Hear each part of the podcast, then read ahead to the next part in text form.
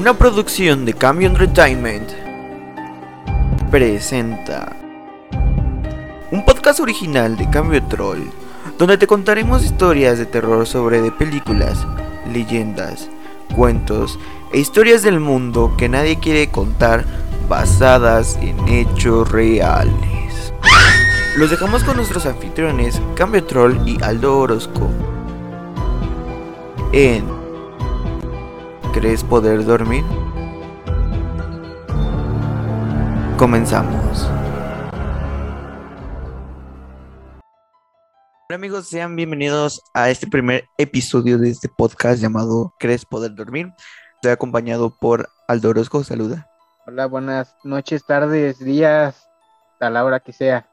Eh, antes de empezar, queremos recordarle que cada episodio va a ser cada semana para que lo estén esperando y si conocen a más personas de que les gusta esto del terror, pues se lo recomienden. Solo somos dos personas contándole historias eh, basadas en hechos reales, 100% verídico, porque eso de, ay, es que quién sabe si exista, pues no, ¿verdad?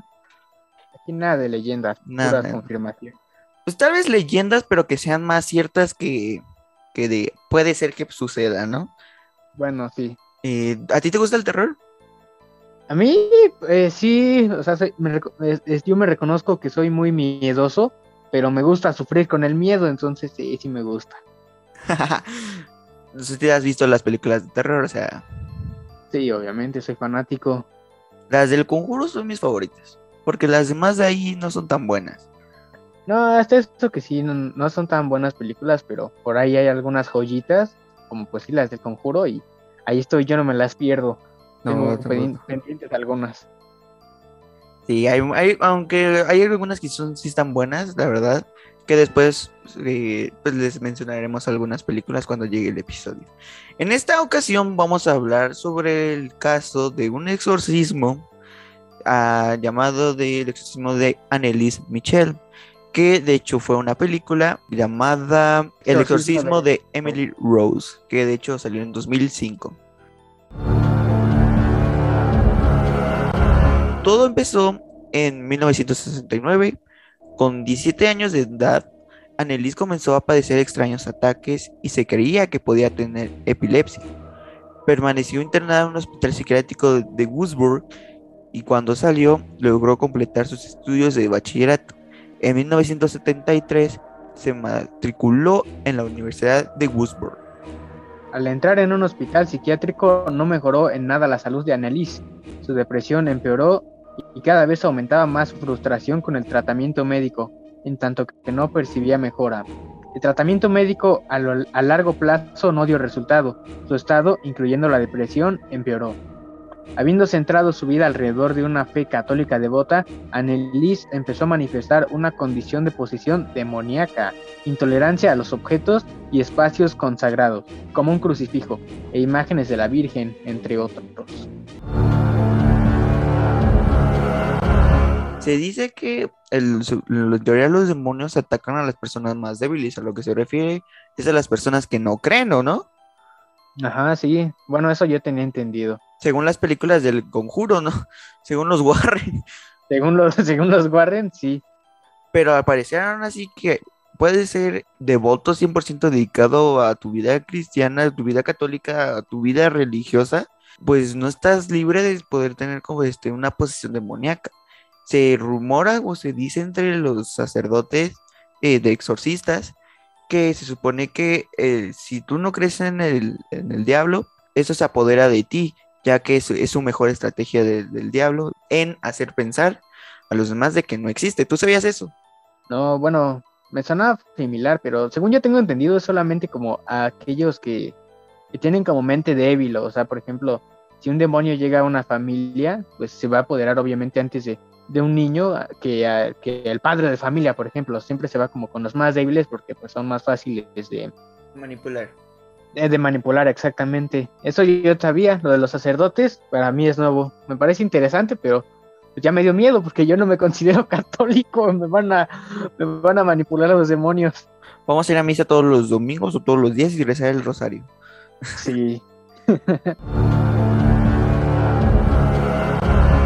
En junio de 1970, Annelies fue internada de nuevo en el hospital psiquiátrico, donde le fue prescrita medicación contra las convulsiones por primera vez, aunque nunca alivió sus síntomas. Continuó hablando de lo que llamaba las caras malignas, que veía varias veces al día mientras rezaba. Annelise acabó convenciendo de que la medicina no le podía ayudar. Completamente convencida de que su enfermedad tenía un origen espiritual, pidió a la iglesia local dos veces que se le practicara un exorcismo y fue rechazada. Ese mismo mes se le prescribió otra medicina, mericiacina, que es un tipo de fenotiacina con propiedades similares a las de la clorpomacina. Se usa en el tratamiento de distintas psicosis, incluyendo la esquizofrenia y la conducta desviada, pero solo empeoró su estado. En noviembre de 1973, Annelies empezó su tratamiento de tegrotol carbamazepina, que es un estabilizador emocional. Eh, Annelies tomó esta medicación con frecuencia hasta que poco antes de su muerte. Entonces, eso sí, ante la iglesia no puedes decir, ay, quiero un exorcismo. Pues no, debe de haber antecedentes y aún así, aunque la iglesia los presente, o sea, que se lo presentes hasta la iglesia, pues es muy complicado el, el poder este, adquirir un exorcismo a alguien. Sí, es todo un rollo. También no me imagino que haya llegado así como, ay, hola, me siento mal, háganme un exorcismo, pero pues, no. No, tampoco. no, fue muy, listo de su parte, no fue muy listo de su parte ir así como si nada. Pero bueno, al final terminó peor, creo que ella. En 1973, Annelise abandonó el tratamiento de esquizofrenia en el Hospital Psiquiátrico de Wurzburg y los padres acudieron a la parroquia local solicitando a los religiosos que su hija fuera sometida a un exorcismo. Al principio todos ellos lo rechazaron, ya que la doctrina de la iglesia con respecto a estas acciones es muy estricta. Poco después, el párroco Luis Alt, considerando un respetado experto en la materia, creyó probar que Annelies reunía las condiciones suficientes para considerarse poseída y consiguió el, permiso de las autoridades eclesiásticas para realizar un exorcismo siguiendo el ritual. Durante las sesiones, Annelies manifestó estar poseída por seis demonios diferentes. Entre estos demonios estaba Lucifer, Caín, Judas Iscariote, Nerón, Hitler y un sacerdote corrupto del siglo XVI de apellido Fleischmann estos dos últimos fueron sustituidos por Belial y Legión en la película. 6. Eh, hay un exorcismo llamado, bueno, no, ahorita se me olvidó el nombre, eh, pero había 23 demonios en un cuerpo. Simplemente un, un demonio el cuerpo se desgasta cañón. Imagínate 23. 20, no, ¿qué habrá sido de esa? Eso no sabía que eso fuera posible. Bueno, no sabía ni que existían 23 demonios. No puede ser, pobrecito. Existen más de, de 500 demonios, o sea. son muchísimos, son todos los hijos del, del, diablo. El diablo, no, pues, yo, yo, no me considero experto en ese aspecto, pero mira, no, pobrecito, 23 demonios. Habrá, estará interesante investigar ese para otro capítulo. Hablaremos en otro episodio sobre este, ese exorcismo porque en realidad esta persona sigue, bueno, siguió viva a pesar del exorcismo. Órale, interesante. O sea, en, la historia, eh, yo la había leído y ya la había visto antes, se dice que era imposible que la niña supiera sobre el sacerdote del siglo XVI hablando de 1973. O sea, cuatro siglos antes, ¿cómo ibas a ver sobre un sacerdote así nomás? No, pues sí, era. Antes de eso, se había destrozado las rodillas en ataques de genuflexión compulsiva. 600 al día. Se escondía debajo de la mesa, ladrando como un perro durante un par de días comía arañas, carbón y le arrancó la cabeza de un mordisco a un pájaro muerto. Lamía su propia orina del suelo y podía oírsele a través de la pared gritando durante horas. El exorcismo se prolongó durante un año. En la primavera de 1976, Annelies sufría neumonía y animanía, gradualmente debilitada y agotada hasta la fiebre. Murió el primero de julio a los 23 años.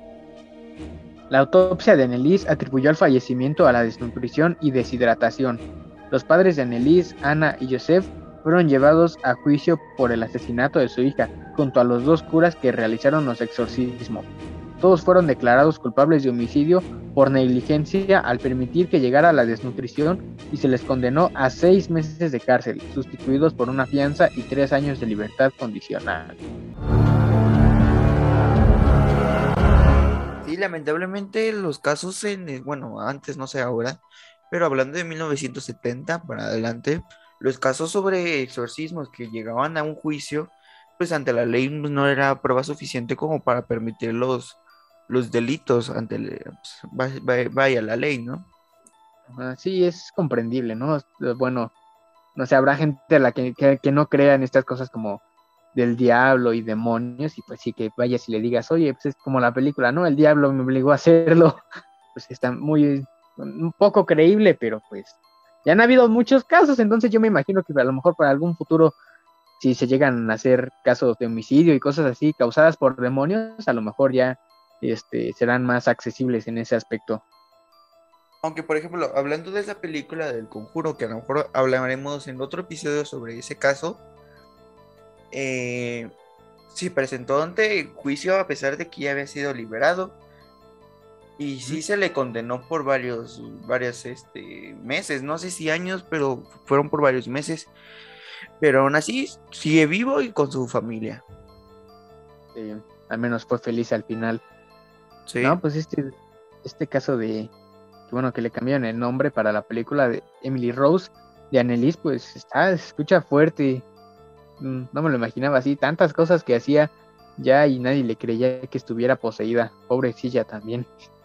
Sí, la verdad, sí, los casos de exorcismo, o sea, leerlos, a mí me, me gusta, me llaman la, la atención de cómo es el poder del demonio ante un cuerpo, ¿no? La verdad nunca me gustaría vivir uno o ver uno en presencia porque son muy arriesgados. De hecho hay un libro llamado eh, El rehén del diablo que supone que es sobre un sacerdote que es bueno que era exorcista y siempre le ganaba digamos al diablo siempre lograba liberar varios cuerpos hasta que pues, pasaron una serie de cosas que si gustan en, varios episodios podemos ir contando uno de los sucesos de los bueno algunos de los casos que vienen escritos. No sé tú, tú qué opinas sí estaría interesante. Hay muchos hay muchos casos de donde sacar sobre todo con exorcismos hay infinidad muchos que han sido inclusive adaptados a, la pantalla grande y pues todos son igual de, de increíbles cada uno tiene lo suyo Sí, la verdad, y nos gustaría que nos comentaran, ya que aquí en Spotify no podemos eh, tener comentarios, nos gustaría que nos escribieran a través de un correo que se acaba de crear, que se llama eh, crespoderdormir.gmail.com para que nos comenten sobre los casos que ustedes tengan y los podemos este, contar. Incluso, tal vez ustedes pertenezcan a algún episodio. Como invitados especiales, ¿cómo no? También vamos a tener algunos amigos de invitados y esperemos que pues este podcast crezca y poder llegar a tener un podcast con algún sacerdote exorcista, ¿no? Oh, imagínate, estaría bueno. Sería un gran episodio. Ese, episodio sería especial. imagínate que nos cuente algo. Ay, ya estamos yendo muy en grande. Sí, sí, sí. Pero poco a poco. Apenas es el primer episodio. Eh, bueno, eh, aquí acabamos esta historia que la verdad eh, me llamó muchísimo la atención cuando la, vi por primera vez y pues quise contársela a ustedes. Así que espero que les haya dado un poquito de susto, que se queden con la idea de seis demonios siendo Lucifer, Caín, Judas Iscariote, Nerón, Hitler y un sacerdote corrupto. Que pues imagínate tener esos seis demonios en, en tu cuerpo, o sea, digamos que son los más poderosos, ¿no? Y bueno, al menos de los más conocidos. Imagínate a tener Hitler dentro de ti. como Vas a conquistar todo el mundo. ya haces el Führer. Ándale. Pero, bueno, ¿a ti te gustó este primer episodio?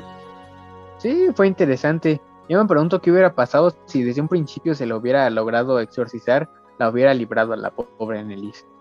Pero bueno. ¿Sabe? Porque hay casos que se anticipan ante un caso supuestamente demoníaco. Hacen el exorcismo y según está libre, pero meses después o incluso años vuelve a, a tener un- una presencia demoníaca. Sí, quién sabe, está todo raro. Yo no entiendo mucho, pero pues ya con, con estos capítulos te iré, iré aprendiendo un poco aprendiendo. más sobre el tema. Sí, Exacto. Porque, o sea, yo tampoco sé mucho y la verdad estos, estas historias me gustan. Aunque si ustedes quieren que leamos otras historias, ya sea leyenda, cuento o películas basadas en hechos reales, coméntenos en el correo que les dije, se lo repito, crees poder dormir gmail.com y los vamos a estar leyendo. Así que por favor compartan este podcast con todos sus amigos, con su familia, con los que son amantes del terror, para ir creciendo poco a poco y irnos extendiendo por todo, por todo habla hispana o si, si se puede todo el mundo, ¿no? Ojalá, ojalá que así sea. Spotify es una plataforma muy grande. Eso sí. Bueno, yo me despido, yo fui Cambio Troll, estoy acompañado de Aldo Orozco. Me despido también con un gustazo estar platicando esta, esta historia. Somos los hosts de este programa y nos estarán escuchando semana a semana con más historias. Espero que no puedan dormir esta noche. Adiós. Esto fue ¿Crees poder dormir? Los esperamos la próxima semana para contarte una historia aún más aterradora. Acuérdate que nos puedes contar tu vivencia paranormal en nuestro correo creespoderdormir.gmail.com o bien puedes seguir en Facebook, Twitter e Instagram a Cambio Troll para contarle una de tus vivencias o sugerencias para el próximo episodio. Los estaremos leyendo. Recomiéndanos con tus amigos, familia o conocidos que les guste o apasione el terror, pues este podcast no está hecho para personas no aptas al terror.